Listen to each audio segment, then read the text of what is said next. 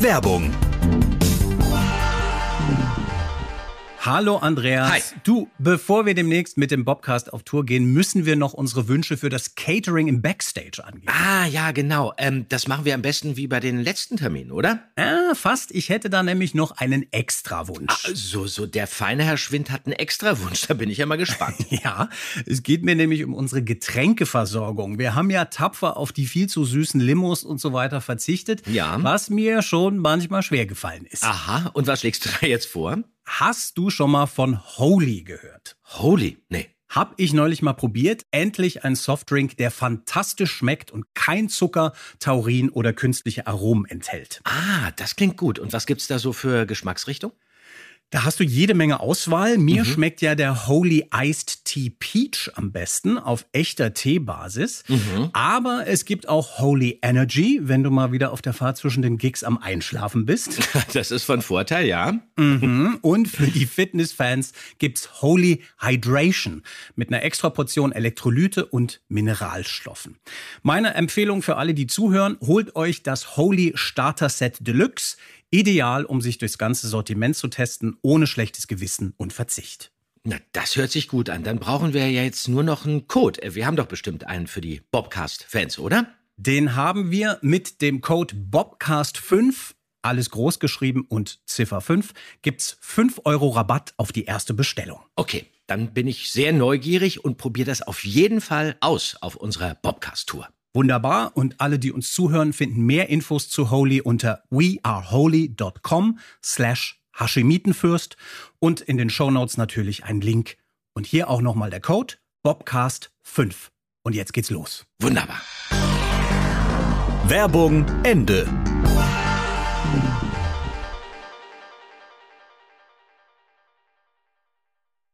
Die drei Fragezeichen.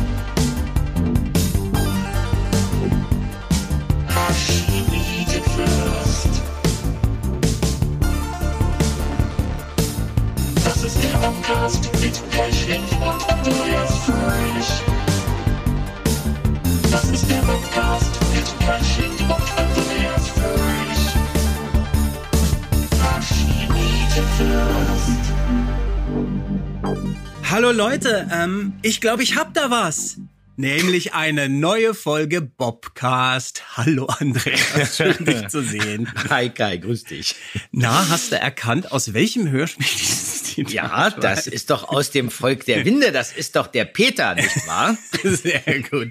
Gut erkannt. Ja, genau darum soll es heute gehen. Und äh, ich, ich fall gleich mal mit der Tür ins Haus, äh, Andreas. Ich habe noch die Kassette der Folge. Ja. Äh, und zwar ist es die Abmischung von 1990. Und als ich die jetzt wieder anhören wollte, fiel mir auf, das Band war nach der ersten Seite fertig. Also ich hatte immer nur die erste Seite gehört. Du hast dir nicht zu Ende gehört? Warum? Weil ich immer, ich wiederhole, immer beim Anhören eingeschlafen bin und zwar auch tagsüber. Nicht An nur welcher abends Stelle denn? An welcher Stelle? Das mich Keine Ahnung. Irg irgendwann wurde das dann so ausgeblendet wahrscheinlich. Und Das klingt okay. jetzt nicht so gut. Nee, ich mache mich vielleicht auch ein bisschen unbeliebt jetzt, aber da muss ich durch.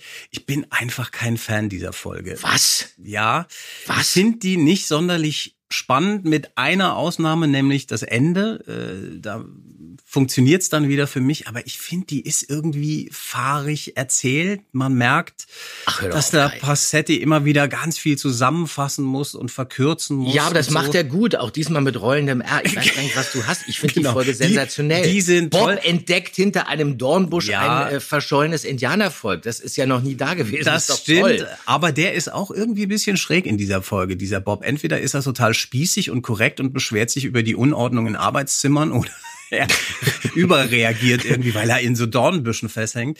Ich finde, die hat, also der, der Hauptfaktor ist für mich so eine verknäulte Dramaturgie. Ja, und dafür okay, gibt's stimmt. ja auch einen Grund. Das Äh, werde ich und dir gleich erzählen. Okay, Genau. du weißt es natürlich auch, darauf werden wir eingehen. Aber Ja. auch unser Regisseur Ralf sagt, die Folge ist nicht so schlimm, wie manche Leute glauben. Ich finde die nämlich gar nicht so schlimm. Interessant Ja, ist ja, Wir schauen mal. Genau, was kann man zu diesem Hörspiel grundsätzlich schon mal sagen? Interessant ist, dass die Grundlage, also der Originalgeschichte äh, aus dem amerikanischen, äh, vom Aufbau her diesmal wirklich anders war als die Geschichten vorher. Denn ursprünglich, das weißt du ja auch, war das eine sogenannte Find Your Fate Geschichte, also so ein Genau. ähm, Spielbuch. Und du hast darüber auch noch was zu sagen, denn du hast es, glaube ich, du hast selber Mhm. Spielbücher auch gehabt, oder? Habe ich. Kann ich gleich noch mal ein bisschen was erzählen, ja. Mhm. Genau. Und was ist das eigentlich? Also das war ein Konzept bei diesen Büchern hier, bei dem der Leser entscheiden musste, wie die Geschichte weitergeht. Also äh, möchtest du jetzt, dass die äh, Figuren in der Geschichte in das Café gehen, dann blätter bitte weiter zu Seite 25 oder sowas. Genau. Und deswegen gab es auch unterschiedliche Handlungsstränge, wohlgemerkt im amerikanischen Originalbuch, die man dann lesend ablaufen konnte. Und dadurch haben sich dann natürlich immer wieder neue Pfade ergeben. Und für den Leser war das eigentlich sehr abwechslungsreich, weil man das Ja. Buch natürlich dadurch immer anders erleben kann. Es gibt zum Beispiel hier im Original von diesem Buch insgesamt 15 Enden. Also es gibt Ja. sogar eine Storyline, bei der die drei Fragezeichen, glaube ich, sterben. Die werden dann zum Schluss in dieser Höhle, die du auch gerade schon erwähnt hast, verschüttet. In der amerikanischen Originalausgabe. Jetzt musste man dieses Buch aber übersetzen. Es sollte ja auf Deutsch erscheinen. Und da hat sich dann äh, die Franksche Verlagsbuchhandlung oder Franksche Verlags, wie heißt die eigentlich Franksche Verlagsbuchhandlung? Ich glaube, Franksche Verlagsbuchhandlung Ja. hat sich dann gegen diese Mitmach-Dramaturgie entschieden. Und somit musste dann die Übersetzerin, also Leonore Puschert, aus dem ursprünglichen Kernstrang der amerikanischen Originalgeschichte eine homogene Story machen, mit klassischem Anfang und klassischem Ende. Musste also dramaturgisch ganz neu bauen, ganz neu konstruieren und das musste von ihr sozusagen neu geschrieben werden. Und das ist natürlich nicht so leicht bei einer zerstückelten Vorlage, weil man natürlich immer diese Storylines hat, diese Ja. unterschiedlichen, die man dann irgendwie zusammenfügen muss. Aber trotzdem hat sie das Buch, finde ich, dann doch aber ziemlich gut entzerrt und entkernt und eine lineare Geschichte gesponnen. Aber trotzdem musste daraus natürlich jetzt auch noch mal ein Hörspiel werden. Genau. Ohne Dead Ends, ohne Handlungsabläufe, die ins Nichts laufen. Und obwohl die amerikanische Originalausgabe schon doch ganz schön holprig war, die ist natürlich auch teilweise unlogisch, weil sie ja eigentlich gar keine stringente Erzählweise hatte und weil die Motivation der einzelnen Figuren äh, auch nicht richtig nachvollziehbar sind an manchen Stellen, zum Beispiel diese ganze Sequenz im Canyon beim Ja. Volk der Winde. Da ist einiges schon so ein bisschen an den Haaren herbeigezogen und wirkt ein wenig surreal. Hat Francis das meiner Meinung nach doch irgendwie gut ähm, hinbekommen. Und die schimmert trotzdem immer noch durch, diese Ja. interaktive Find Your Fate Struktur. Aber nicht ganz so sehr wie beim weinenden Sarg, finde ich. Da ist es viel offensichtlicher. Ah ja, interessant. Das hatte ich nämlich tatsächlich, das Find Your Fate. Spielbuch Ah, ja. zum weinenden Sarg. Äh, Das ist leider verloren gegangen im Umzug. Machen wir dann in der nächsten Folge, kann ich da noch ein bisschen was erzählen zu, wie das funktioniert hat. Ja. Ich, ich, ich gebe dir recht, dass Francis das hörspieltechnisch ganz gut aufgelöst hat. Der hat akustisch gearbeitet im Ende dann mit der Flöte und überhaupt, wie das Szenario aufgebaut ist. Da, da holt er mich dann auch äh, wieder ab. Aber ansonsten finde ich, ja, doch, sind, also verknäult, finde ich, ist wirklich das richtige Wort. Ich sehe immer so ein bisschen so ein Knäuel vor mir und ähm, komme Und das findest du so beim weinenden rein. Sarg besser? Ich finde tatsächlich den weinenden Sarg äh, stringenter erzählt Ah, und, und interessant. Okay. spannender Mhm, und auch mehr sozusagen angedockt an diesem Fragezeichen müssen ein Rätsel lösen Ah, ja. äh, als hier. Hier werden sie so ein bisschen hin und her äh, geworfen, was eben dieses Spielbuch Dramaturgie ist. Ne? Ich kann ja ganz kurz mal, ich habe nämlich gefunden jetzt beim, beim Durchgehen meiner Schränke, dass äh, meine alten Spielbücher aus den 80ern jetzt nicht die Find Your Fate, sondern es gab noch eine andere Reihe, die Fantasie-Abenteuer-Spielbücher aus dem Thienemann Verlag. Da hatte ich mehrere, ich zeig dir die mal gerade hier, das Höllenhaus, Nein. der Tempel des Schreckens, die Höhlen der Schneehexe, der interessante Dämon der auch. Tiefe, Ja, ja, mhm. genau. Ich habe das, äh, erinnere ich mich so mit 12, 13 immer mit meinem Kumpel Sven äh, zusammen gemacht. Wir haben uns das also dann so vorgelesen und dann waren dann eben so Sachen, ja, musste dann hier, keine Ahnung, ich blätter so, mal auf. Der eine hat vorgelesen und der Genau. andere hat gesagt, okay, Entschieden, ich jetzt, dass es da weitergeht. Ah, Genau, okay. richtig. Du erkennst den Buckligen als der Mann wieder, der der etwas zu trinken nach oben brachte. Willst du den Kampf unterbrechen mit seinem und seinem Gedächtnis auf die Sprünge helfen, weiter bei 198 oder willst du ihn lieber töten? Weißt du, und so ging das dann Mhm. Ah, und okay. hier sind auch noch meine Notizen und das war halt eine ganz frühe Form der Handschriftliche Interaktivität. Notizen. in Ja, ja, hier sind der Ah, zwölfjährige Kai hat hier Sachen notiert. Da kannst du am Anfang deinen Charakter auswürfeln, Abenteuerprotokoll, Mhm. Ausrüstungsgegenstände. Was hatten wir da? Ein Seil, ein Fleischermesser und Knoblauch. Brauchten wir in diesem Höllenhaus damals. so, okay. Mhm. Also, und das war, das haben wir halt damals gemacht, ne, liebe Kinder, als es noch keine Computer gab. Naja, gut, die gab's auch schon. Ja.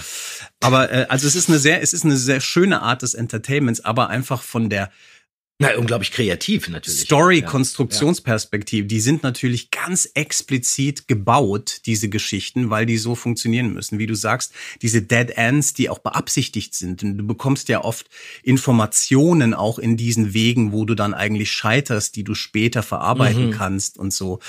Das ist ein tolles Prinzip, dieses Mitmachprinzip. Äh, Gab es ja auch bei den drei Fragezeichen dann mal. Ich erinnere mich jetzt an eine Folge von Die drei, das Reboot äh, Ho- Hotel, Hotel Luxury, Luxury End, End, von, ja, genau. äh, von Ja. Eva, Eva Leon Menger, wo man auch dann die CD-Tracks quasi durchdrücken musste. Es geht ein bisschen auf Kosten der natürlich klassischen Spannung manchmal, aber du bist eben selbst Teil der Geschichte. Und das, ist ein gutes Experiment macht Spaß. gewesen. Ja. Auf jeden Fall. Und hier, naja, jetzt in der Umarbeitung, ähm, mehr oder weniger gelungen. Mal schauen. Wer hat das denn eigentlich geschrieben? Hast du da Informationen drüber? Ja, das äh, war eine Autorin, äh, Rose Estes. Die Okay. ist ähm, am 21. September 1940 in Chicago geboren. Amerikanische Autorin, die auch vor allem und sehr erfolgreich eben genau diese Spielbücher geschrieben hat. Unter anderem Ja. auch für Dungeons and Dragons und Greyhawk, auch so eine Reihe. Und dann wurde Mitte der 80er Random House auf sie aufmerksam. Dann bekam sie den Auftrag, äh, unterschiedliche Find Your Fate Bücher zu schreiben. Und darunter auch ähm, neben einer Indiana Jones Geschichte ein Three Investigator Buch. Das Problem war, das hat sie in einem Interview mal gesagt, dass sie noch nie etwas von den drei Fragezeichen beziehungsweise von den Three Investigators gehört hatte und auch nichts gelesen hatte. Die bekam einfach nur vom Verlag äh, zehn Three Investigator Bücher in die Hand gedrückt, bekam auch keine Serienbibel, ja, wo Ja. genau vermerkt ist, welche Charaktereigenschaft jede einzelne Figur hat, wo das alles so äh, spielt, Schrottplatz, Rocky Beach, wie das aussieht. Ja. Die musste sich dann alles selbst zusammenbasteln, was dann natürlich auch dazu geführt hat, dass manche Figuren ein bisschen oberflächlich geblieben sind und nicht so dreidimensional wurden, was aber vielleicht gar nicht so nötig war bei äh, so einer reinen Find Your Fate Geschichte. Mhm. Aber interessant, dass man da diesen Ansatz hatte, dann alle möglichen Franchises einfach mit solchen Spielbüchern auszustatten. Ne? Wenn du sagst Indiana Jones, funktioniert ja dann eigentlich für alles. Das hast du weniger. für, für James Ja. Bond gemacht, das hast du dann auch sagen, ich weiß noch, ich weiß gar nicht, wer die geschrieben hat, aber für Full House, Ja. für ähm, Party of Five, ich habe das jetzt festgestellt, das war aber glaube ich gar nicht Rose Estes, Hm. äh, das waren die Steins, über die sprechen wir jetzt in der nächsten Folge, die hat wirklich Ja. Bücher auch für ähm, Full House geschrieben. Michelle, dieses kleine äh, Baby oder dieses kleine Kind da in Mhm. den ersten Staffeln. Äh, da konntest du natürlich aus einem Pool von vorhandenen Charakteren Ja. wieder ganz neue äh, Stories basteln, die die Fans natürlich äh, dir aus der Hand gerissen haben, weil die mochten diese Geschichten und haben alles aufgesaugt, was auf den Markt kam. Genau. Und natürlich auch toll, so mit Text zu arbeiten, ne? dass man natürlich bisschen auch seine eigene Geschichte sich baut. Das waren ja auch dann Text-Adventure, gab's ja auch am Computer dann früher, wo man nur mit Text entscheiden konnte, gehe ich die Treppen hoch, gehe ich die Treppen runter und so. Richtig, genau. Apropos Text, Andreas, ich lese jetzt mal den Klappentext. Die drei Fragezeichen. Und das Volk der Hunde. Der Wissenschaftler Arnold Brewster ruft die drei Detektive zu Hilfe, denn durch eine Intrige ist er in ein Altersheim abgeschoben worden. Justus, Bob und Peter versuchen ihm zu helfen. Sie kommen dabei einem geheimnisvollen Geschehen auf die Spur, bei dem es um Indianer, Gold und einen rätselhaften tanzenden Saurier geht. Tödliche Gefahren lauern auf die drei Fragezeichen. Und eine Flöte später dann. Die Flöte ist sehr gefährlich. Die ist sehr gefährlich, genau. Wollen wir einfach mal einsteigen jetzt in genau dieses Hörspiel? Ja, Und äh, genau. treffen hier gleich mal Beate Hasenau als Oder Katharina Thalbach, man weiß es nicht so genau. wir hören noch mal genau hin. Justus Jonas? Du da. Bist du Justus Jonas? Ja, der bin ich. Was gibt es denn? Rück mal was raus, Junge. Ich habe dir nämlich einen ganz wichtigen Brief zu geben. Der alte Brewster sagte, ich kriege was dafür, ne? Wie sieht's aus? So, hat er das gesagt? Hier. Genügt das? Ja, ja, danke. Hier. Der Brief. Wiedersehen. Rück mal was raus. ja, das ist, ähm, das ist natürlich nicht Katharina Thalbach, Nein. die sich kurz bei den drei Fragezeichen verlaufen hat.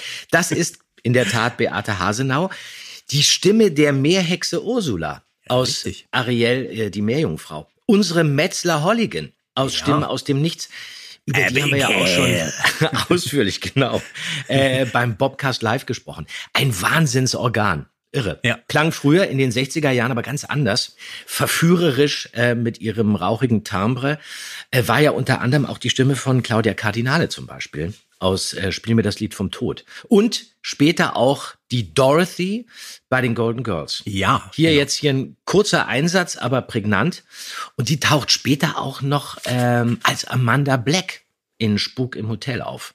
Mhm. Und wir haben sie auch in der nächsten Folge. Da krächzt sie auch am Anfang gleich erstmal. Ganz kurz. Äh, ja, ja, ganz, kurz, aber nur. Mhm. Ich finde das immer toll, wenn Beate Hasenau drei Fragezeichen Folgen eröffnet. Sie wird ja auch gerne da mal so an den Anfang gesetzt. Ja, das ist doch jetzt aber schon mal ein Pluspunkt für die Folge. Das musst du jetzt Ja. mal wirklich schon sagen, Kai. Okay, oder? pass auf, Andreas, ich notiere mir das hier in mein Mhm. Spielbuch plus eins. mal gucken, wie viel Pluspunkte Ja, ich frage dich dann zum Schluss, wo du gelandet bist. Genau, das können wir mal machen. Also auf jeden Fall, hier ist sie die Botin und eröffnet quasi diese Geschichte. Wir finden heraus, es ist eine Nachricht von Arnold Brewster, der sagt, Leute, ich werde hier in einem Altenheim gefangen gehalten. Ihr müsst mir unbedingt helfen. Bob kennt auch Dr. Brewster von vorher. Äh, kommen wir auch gleich nochmal Die drauf große zurück. Frage, genau. Wie gut- wie wo soll gut das gewesen sein? genau. Wir gehen jetzt quasi erstmal dahin und die drei Fragezeichen belauschen, wie er da ja, man muss ja fast sagen, misshandelt wird. Von in einem schrecklichen Altenheim. Pfleger. Ja. Genau. Beruhig dich mal, Opa. Los, nimm deine Medizin, dann geht's dir auch besser. Ja, ja, ja, besser, das ist die Sache. Würde mich in kürzester Zeit zu einem schlaffen Wrack machen. Ja, glauben Sie denn vielleicht, ich will so werden wie die anderen Alten, die hier hausen müssen? Ganz wie du willst, aber zu futtern gibt's erst was, wenn du schön brav deine Medizin genommen hast. Ja, dieser Pfleger misshandelt hier mehrere Sachen, Brewster und auch die eigene Sprecherleistung.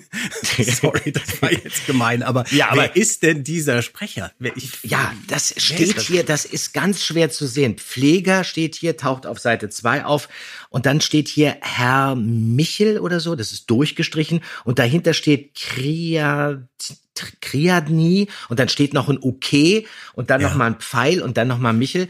Äh, Ich denke, das war äh, entweder ein, Fan, der ähm, zugeguckt hat oder wirklich ein, ein echter Pfleger, der uns ein bisschen versorgt hat. Der, ich meine, der klingt Euer wirklich so Zivi war schrecklich. Der uns dann immer, ja, der hat uns dann immer an den Stuhl gefesselt, wenn wir da durch die Gegend gerannt sind. Der klingt wirklich so schrecklich, wie man sich einen Pfleger in so einem runtergekommenen Altersheim vorstellt. Aber Ja, und das ist ja manchmal dann ganz interessant, finde ich, in so Rollen, wo so eine Authentizität dann auch reinkommt. Ja, das kann ja manchmal funktionieren, aber hier fällt Und dadurch ist er natürlich auch ab. was ganz Gutes. Er ist ein bisschen weiter weg, also Ja. ähm, auf Perspektive aufgenommen. Aber großartig ist ja hier natürlich auch ähm, Horst Naumann, unsere Ja. Ed Snabel-Stimme. Wieder ganz anders. Hörbar älter, klingt äh, hier auch ganz schrullig und ähm, an manchen Stellen so, als ob er eine Kartoffel im Mund hat. Also ich glaube sogar, dass er, und das macht man ja manchmal, wenn man sagt, okay, das ist jetzt ein ganz alter Typ, ein ehemaliger Hochschulprofessor, der ist schon sehr alt, könnten Sie vielleicht die Zähne rausnehmen? Dann klingt es noch echter. Und ich könnte mir vorstellen, dass äh, Horst Naumann das vielleicht sogar gemacht hat, weil du merkst wirklich, manchmal ist es so ein bisschen wo Ja. und ähm, klingt super, super toll, äh, wie Ja. so ein verhuschter Uniprofessor. Ja, genau. Und Horst Naumann begegnet uns ja öfter in den, in letzten Folgen. Und Ja. ich finde, der, der wird langsam so ein Favorit von mir. Ich finde, der ist tatsächlich echt sehr wandelbar, findet immer so ein bisschen andere Farben und äh, hängt sich echt rein in seine Und auf der anderen Seite kann er unglaublich elegant sprechen. Also ähm, das stimmt. Genau, Der ist eben. wirklich äh, wandlungsfähig.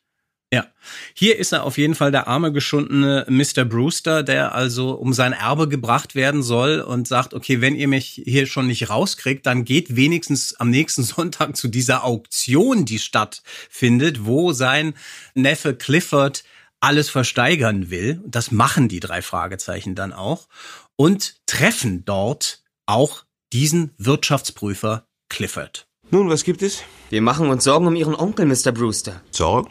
Wieso das? Was ist mit meinem Onkel? Ist was passiert? Wir würden gern wissen, warum Arnold Brewster ins Altersheim gekommen ist. Er ist doch bei bester Gesundheit. Und er kann ohne weiteres für sich selbst sorgen.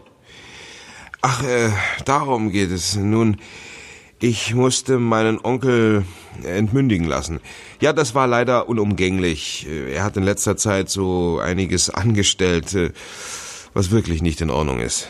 Aber warum dieses Altersheim? Ja, also das ist ganz allein meine Sache. Mischt euch nicht in Angelegenheiten, die euch nichts angehen. Ich habe zu tun. Ja, hier wieder schön Douglas Welbert. Schön ätzend, schön unangenehm, wieder ein bisschen anders, oder? Mhm. Ja, hat irgendwie auch keine richtige Lust, mit denen zu sprechen. Und ähm, das, das macht er gut. Aber das ist ja eigentlich auch immer eine tolle Besetzung, wenn der auftaucht. Das sind so zwielichtige Figuren, die er ähm, oft und gerne gesprochen hat. Ja, und apropos Leute, die öfter auftauchen, das gleiche können wir auch über Karl Walter Dies sagen. Ja. Denn der ist auch wieder dabei als Alfred Zindler, als Rechtsanwalt, silbergraues Shady. Haar, Shady ja, Zindler. goldene Ja. Ringe an fast jedem Finger. Das fand ich sehr schön. Komm, wir hören auch noch mal rein. Herr Zindler, wir sind Freunde von Arnold Brewster. Ja, und? Würden Sie uns bitte sagen, warum der alte Herr in ein Pflegeheim gebracht wurde? Tja, euer Freund Brewster leidet unter einem unaufhaltsamen geistigen Verfall. Leider, leider. Wie meinen Sie das? Nun, in letzter Zeit hat er mehrfach und ohne ersichtlichen Anlass wertlosen Grundbesitz gekauft und Stiftungen zugunsten ihm völlig fremder Menschen eingerichtet. Hin und wieder verschwindet er für längere Zeit, ohne eine Nachricht zu hinterlassen. Aber das ist doch alles noch kein Grund, ihn zu entmündigen. Sein Neffe Clifford Brewster fürchtet, dass der alte Herr dabei zu Schaden kommt und er möchte ihn davor beschützen. Arnold Brewster ist sehr vermögend und es wäre geradezu verwerflich, wenn sein Vermögen nun verfallen würde. So, Shady Zindler macht das hier toll. Keine so große Rolle, aber wirklich zum Niederknien finde ich, wie er das spielt, weil ich Ja. finde ihn hier fast sogar noch besser als in der flüsternden Mumie, die ja ikonisch ist, diese Rolle. Aber hier ist er Ja. so ganz lässig, lässt seinen Text so rausfallen, ohne große Spirenzchen. Nicht ganz so langsam wie Professor Yarborough und äh, verzögert, aber trotzdem auch hier schwer zu durchschauen. Klingt wirklich so wie so ein Winkeladvokat. Und dann heißt er eben auch Shady, wird ja auch von äh, Douglas Welbert auch mit Shady kurz angesprochen, weil er eben diese Sonnenbrille trägt. Und da hätte man eigentlich gleich wissen müssen, dass man dem nicht trauen kann, dem Zindler. Genau richtig. Für alle Leute, die kein Englisch sprechen, shady bedeutet nämlich auch zwielichtig. das ist halt ein bisschen sehr dick, aber ich finde es auch toll. Er füllt es äh, sehr, sehr schön aus. Und ist eben da bei dieser Auktion. Übrigens, hier ist mir äh, wieder ein schöner kleiner Bob aufgefallen, als Bob sagt, das ist also die Auktion. Äh, so ein, ein schönes Ding, was ich mal als Basil Exposition bezeichnet habe. Ne, wenn also eine Figur erklärt, so diesen Plot so erklärt. Mhm. Mir ist jetzt Ja, auch nochmal ja. eingefallen, wo ich das her habe. Das ist nämlich tatsächlich eine Figur aus Austin Powers, gespielt von Michael York, der diese Q-Parodie immer spielt, der Austin Powers immer diese Gadgets und auch dann eben diese ganzen Erklärungen und Expositionen gibt. Und das eben also Basil Exposition heißt. Und äh, das macht hier Bob in diesem Fall. Da kommt noch jemand. Das ist Brewsters Nichte Mary. Und der Mann? Sieht aus wie ein Indianer. Das ist doch einer. Das ist Martin Ischniak, Brewsters Assistent an der Uni. Oh, hier bist du also, Onkel Arnold. Martin und ich haben uns schon solche Sorgen um dich gemacht. Freut mich, dass Sie wohl auf sind, Mr. Brewster. Aber noch wichtiger für uns alle ist der Wächter, der tanzende Saurier. Ist er in Sicherheit? Um den braucht ihr euch keine Sorgen zu machen. Ich konnte nicht riskieren, dass er bei der Auktion verschleudert wird. Also bin ich aus dem Pflegeheim ausgerissen. Ich habe den Saurier so versteckt, dass ihn diese Aasgeier nicht finden werden. Ja, Mary, äh, Svenja Pages, die Nichte von Arnold Brewster, taucht auf zusammen mit ihrem Verlobten Martin Ischniak. Und ja. die Stimme, die kommt einem bekannt vor, oder? Ja, äh, es war ganz interessant, weil ich erst in völlig anderen Richtungen gesucht habe, woher ich ja. diese Stimme kenne. Äh, und du hast mich ja dann da nochmal darauf hingewiesen, dass das Frank Tausch ist. Ja, das ist Frank Tausch. Der steht in den Credits mhm. als Frank Dieter Tausch. Und ähm, ja.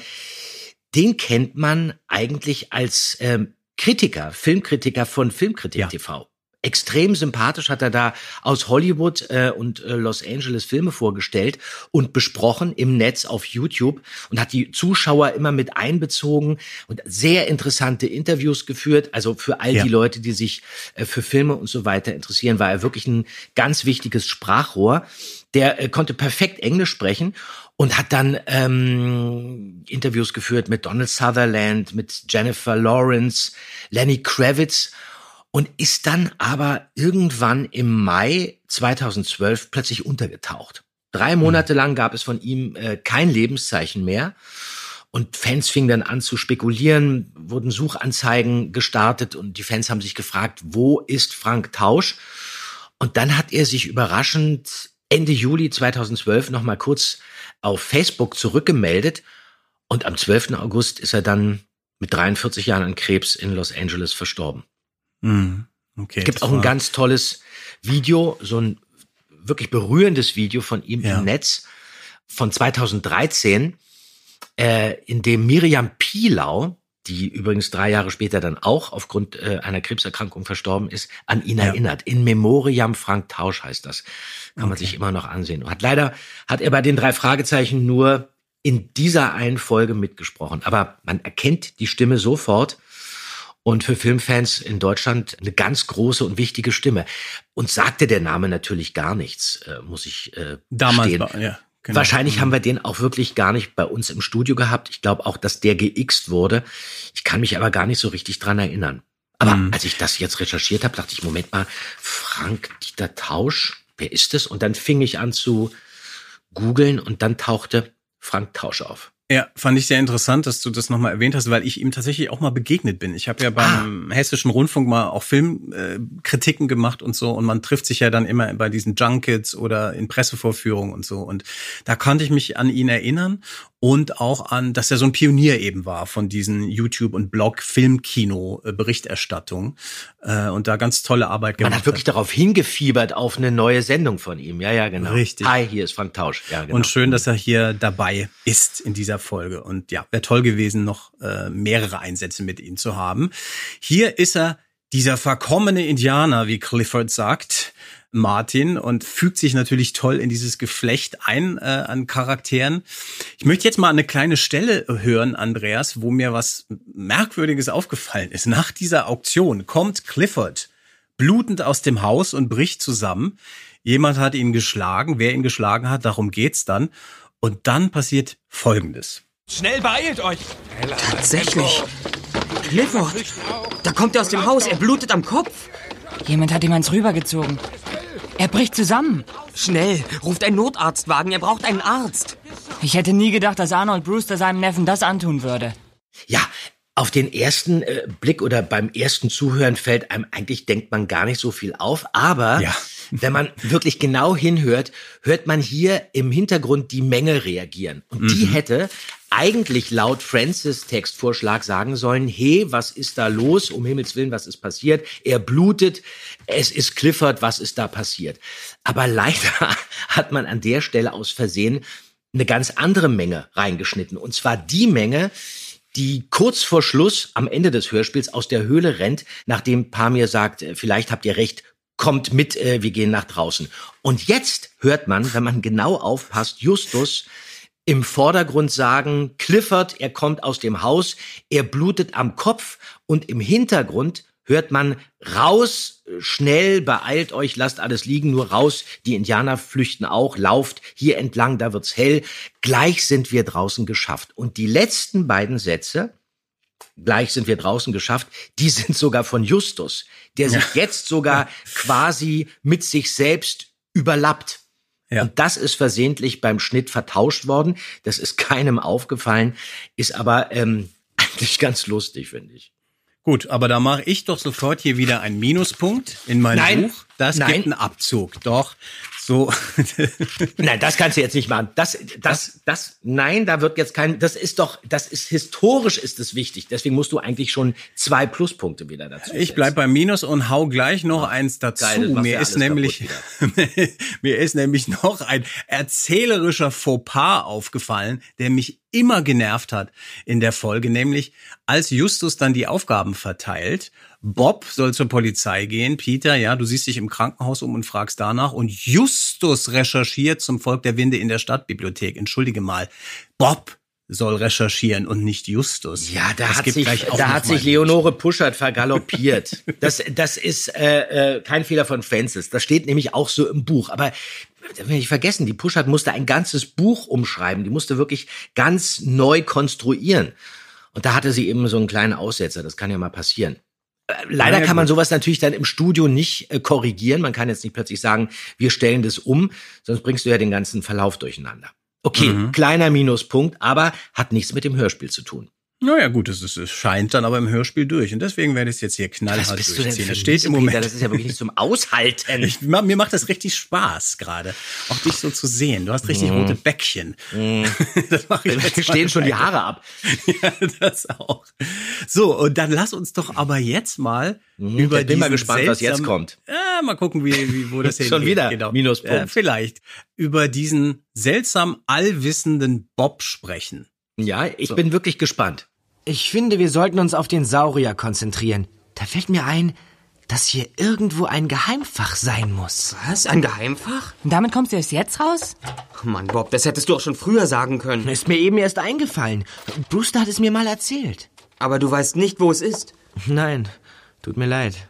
Ja, Kai, was ist denn? Was, was, was hast du denn jetzt Was schon denn noch alles? Ach, übrigens, hier ist, hier ist auch eine Tür und eine Falltür. Ach so, Ja. hier ist übrigens, äh, Ja, der Schatz hat mir der weiß irgendwann Bob mal erzählt. Ja, natürlich, das ist doch total normal. Also jetzt bin ich mal gespannt, was daran so schlimm sein soll.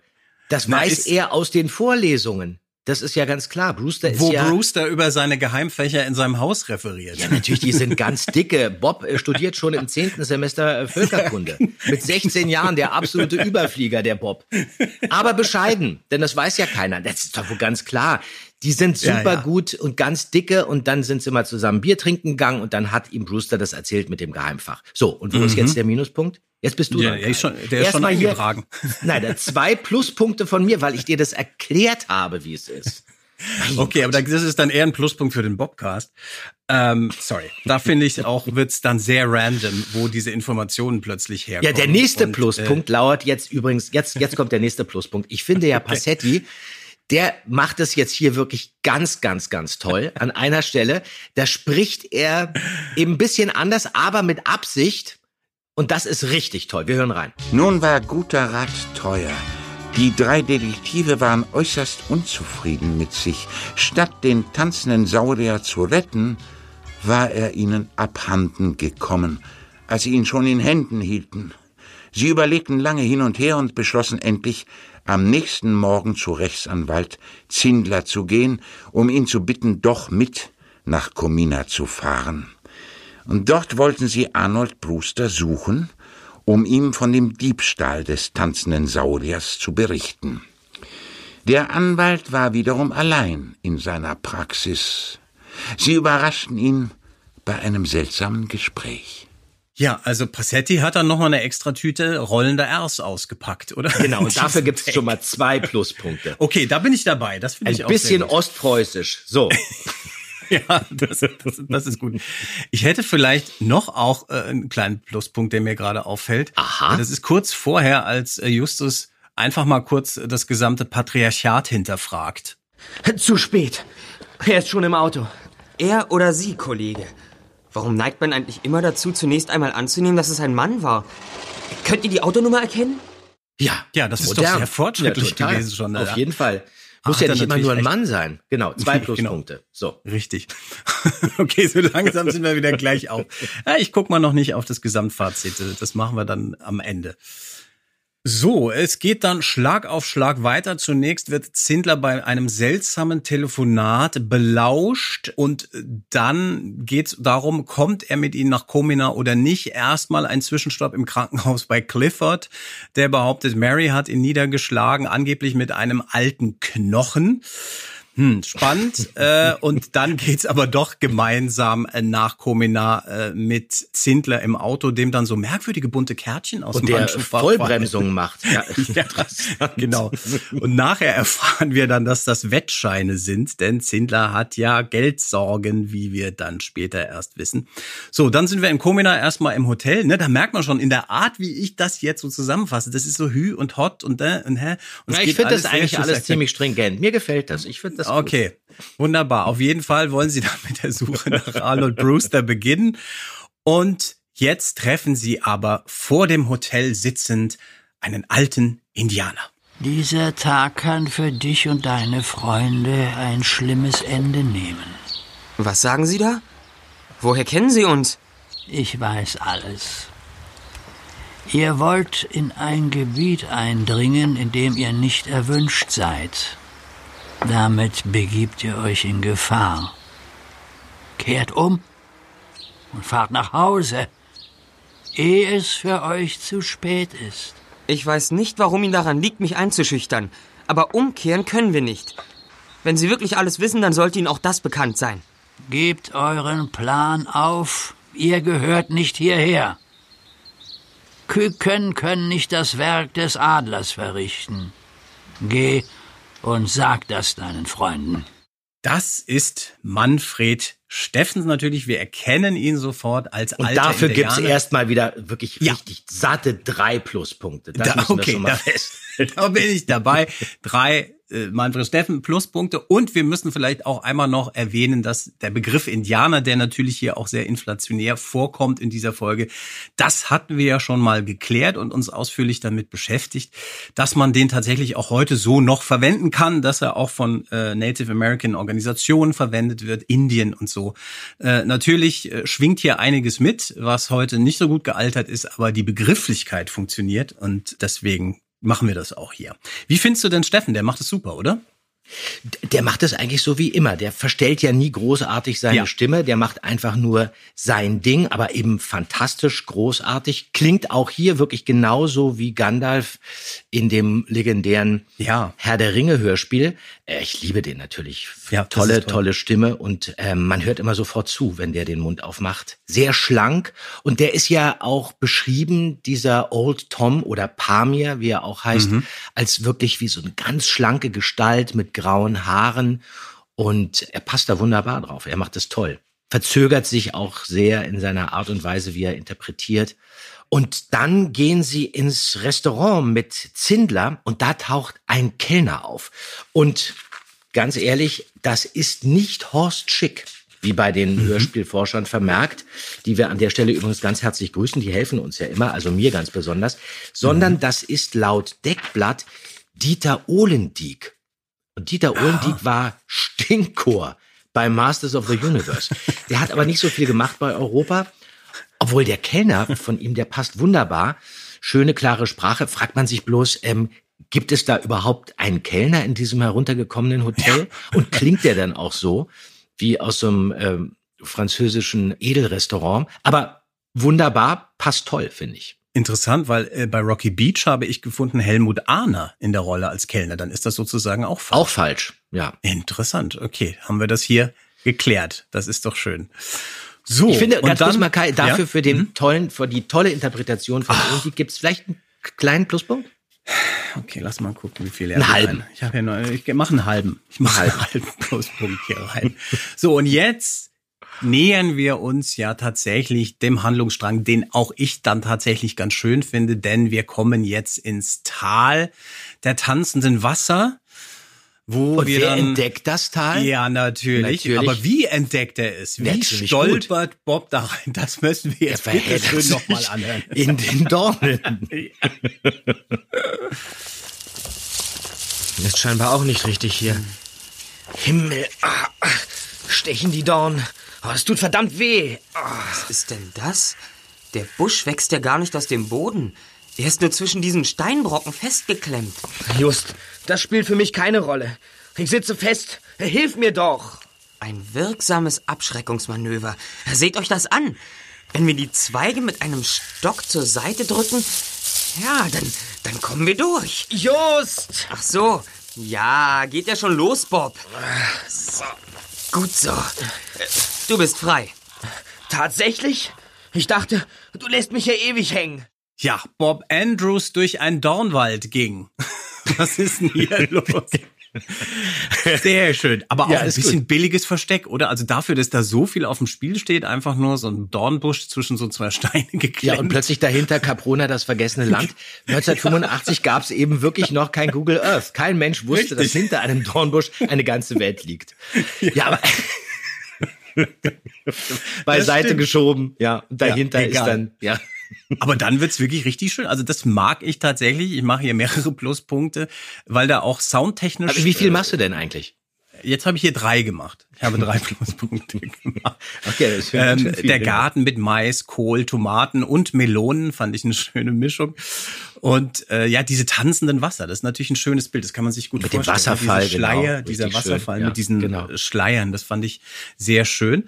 Ich fand dann auch diesen Übergang in die Höhle toll. Ne? Da Mhm. wird akustisch so ein bisschen gespielt, dass man da drin äh, natürlich merkt, okay, wir sind jetzt auch da. Diese Kürbislampen fand ich auch toll. Schönes Bild. Mhm. Einzigen Diese Minuspunkt muss ich jetzt mal vergeben. Also der, Okay. beim Volk der Winde stinkt's jetzt nach faulen Eiern. Also das finde ich hat mich jetzt nicht so gut gefallen. Kleiner Okay. Minuspunkt von mir. Okay. Ja, gut. okay, sehr schön. Wir haben ja auch hier im Vorgespräch schon ausgelotet, dass auch die Flöten, die man danach hört, so ein bisschen polarisieren. Wir hören da noch mal rein. Hör doch mal.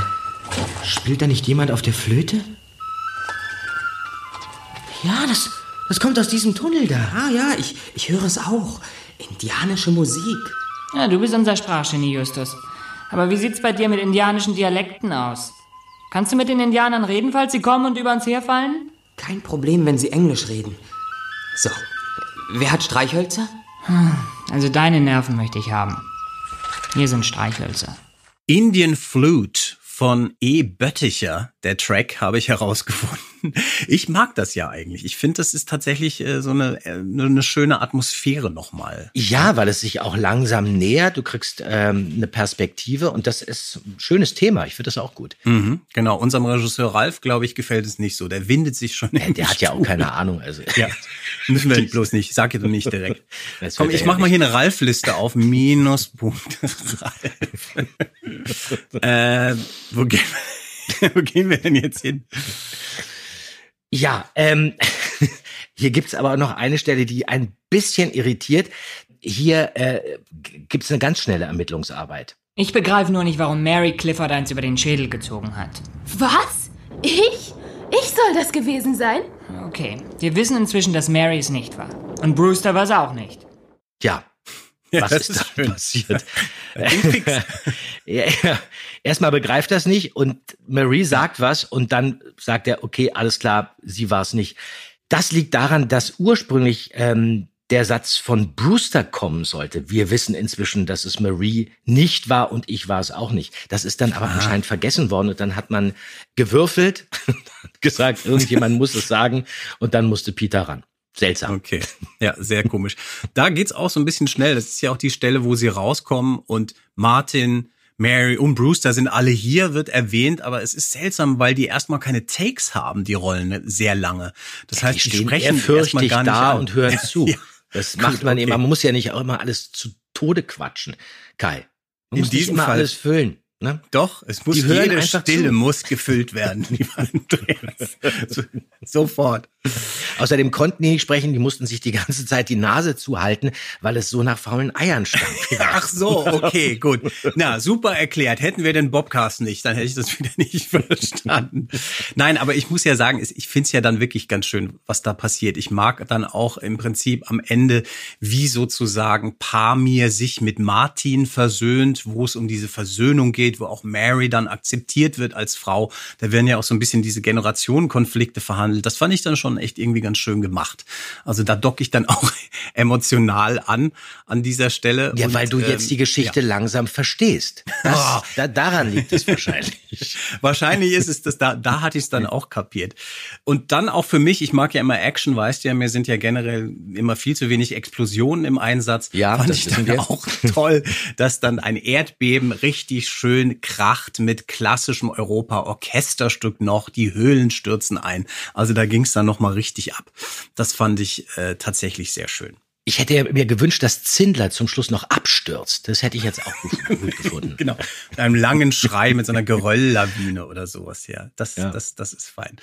So, und jetzt haben wir noch was entdeckt. Ihr, ihr wisst ja, dass wir sehr gerne alte und neue Fassungen äh, vergleichen, denn eigentlich, hm, würde es relativ abrupt enden, finde ich, dieser kleine ähm, Exkurs in der neuen Fassung, beziehungsweise das tut er so, aber in der alten Fassung Jubeln die drei bisschen- Fragezeichen noch. Genau, Ja, genau. geht es ein bisschen weiter und das dürft ihr jetzt hier exklusiv im Bobcast mit uns anhören. Ihr habt einem Freund geholfen, der sich in großer Bedrängnis befand. Und ihr habt einen alten, hartherzigen Mann mit seinem Enkelsohn versöhnt. Naja, man, man tut, was man kann. Nehmt also mein Anerbieten an, ihr drei. Ich ernenne euch hiermit zu Ehrenmitgliedern des Volkes der Winde. Ehrenmitglieder? Das ist ja toll. Wir sind Ehrenmitglieder vom Volk der Winde? Danke! Das ist fantastisch. Wir wissen gar nicht, wie wir Ihnen dafür danken sollen. Damit sind wir auch Indianer geworden.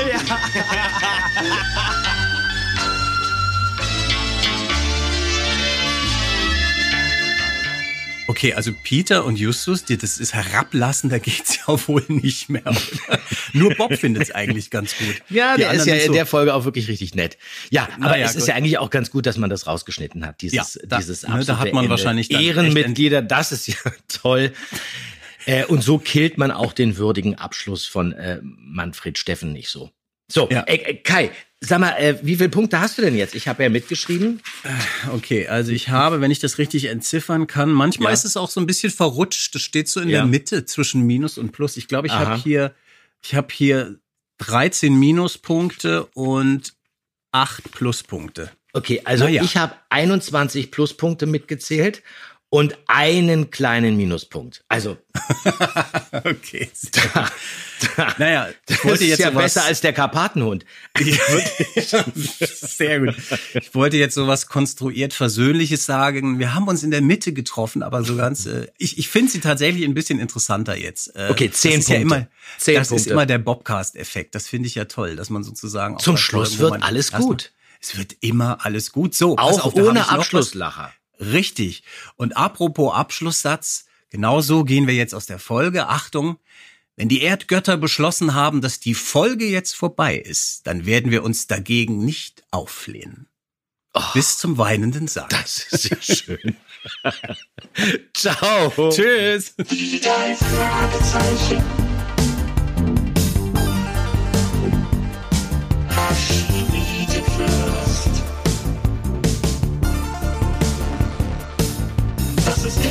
Podcast mit Pechling und Andreas Fröhlich.